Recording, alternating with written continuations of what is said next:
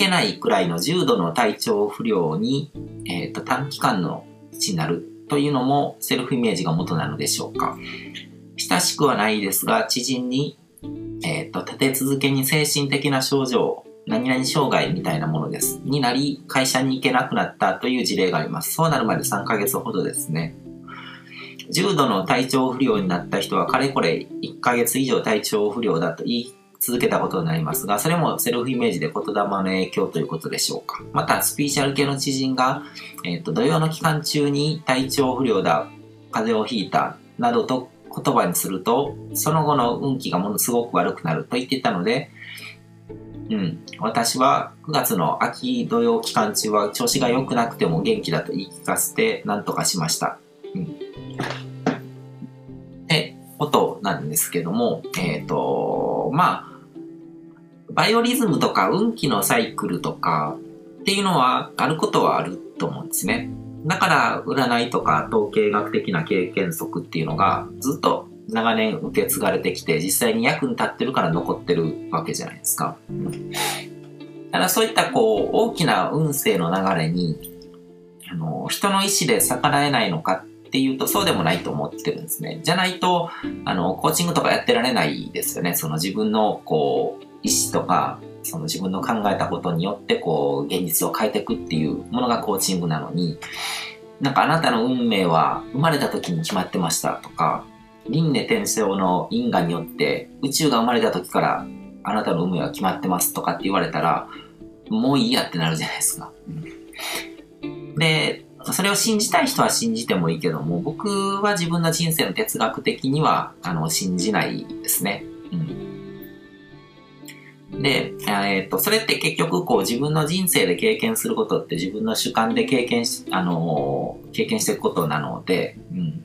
だから、どっちの信念でもいいと思うんですよ。すべて決まってる方が自分にとってなんか幸せに生きられるっていうんだったらそれでもいいと思うんですけども、僕は、あのー、自分の意思を遂行して、運勢を乗りこなすっていうことに人生の意義があると思ってるので、うん。だからそういうバイオリズムとかそういうものとかはあるんだろうなと思うし、その、でもそれをなんか解析するっていうことにそんなに僕は、あの、価値を置いてなくて、そういうものをなんとなくこう感じ取りながらも、あの、自分の意思をこう遂行して、あの、流れを変えていく。うん、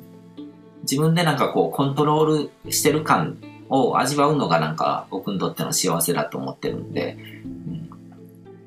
で、セルフイメージっていう言葉も結構、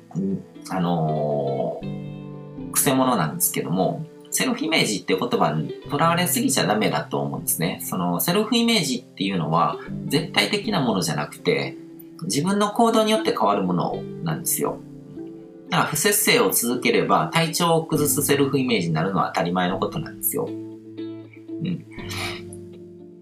だから、こう、どういうんでしょうね。うん。自分のセルフイメージを変えた過去の行動によって自分のセルフイメージって変わってってるわけですよね。で、その過去の行動の方を見ずに、結果的に出来上がったセルフイメージの方ばっかり見るのはナンセンスだと思うんですね。だから、こう、体調を崩しやすいのはセルフイメージがそういう不健康なセルフイメージだからだって思うかもしれないけども、でも、不健康なセルフイメージになったのってなんでかっていうと、過去にこう不健康な生活習慣とかを送ってるからなわけですよね。うん、で、それで、あのー、体調を崩すことが多くて、自分は不健康だっていうセルフイメージが、信念が出来上がっていくわけですよね。うんだからそのイメージっていうのが作ってるけども、結局イメージを作ってるのって過去の行動とか習慣なんですね。うん。で、なんかその、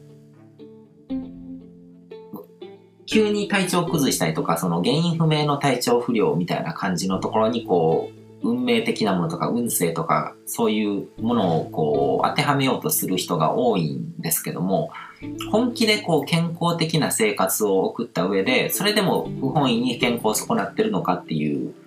のを厳密に見ると多分そうじゃないはずなんですよね。普通に、あの、心配事がなくて、朝、こう、朝日を受けながら、こう、チュンチュン泣いてる鳥の声を聞きながら気持ちよく目覚めて、太陽の光をすごく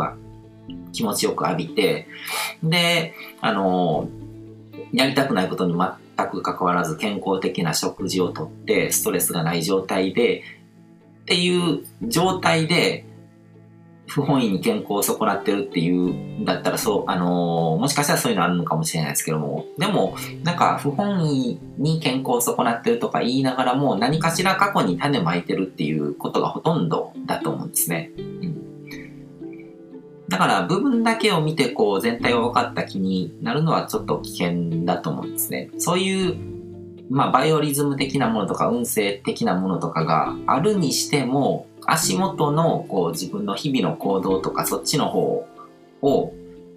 変えるべきだと思うんですよね。そっち側の方が、あの、コントロールできるものですよね。運気の流れとか、こう、バイオリズムとか運勢とか、その星の動きとかってコントロールできないじゃないですか。星の動きをコントロールししようとする方が間違ってるわけで。で、それは解析してルールを知ることはできるかもしれないけども、コントロールできるわけじゃないので、だから僕はそんなに興味が湧かないのかなって話しながらちょっと、うん、思いましたね。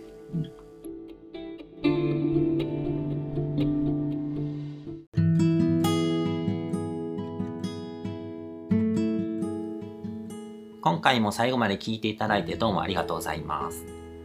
チャンネルの説明ページの方に僕が提供している悟り式コーチングの最初の2ヶ月分を無料で受講できる案内があります。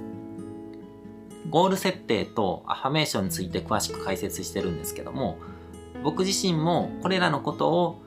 本格的に取り組み始めて、で、それで大きく人生を変えたという経験があるので、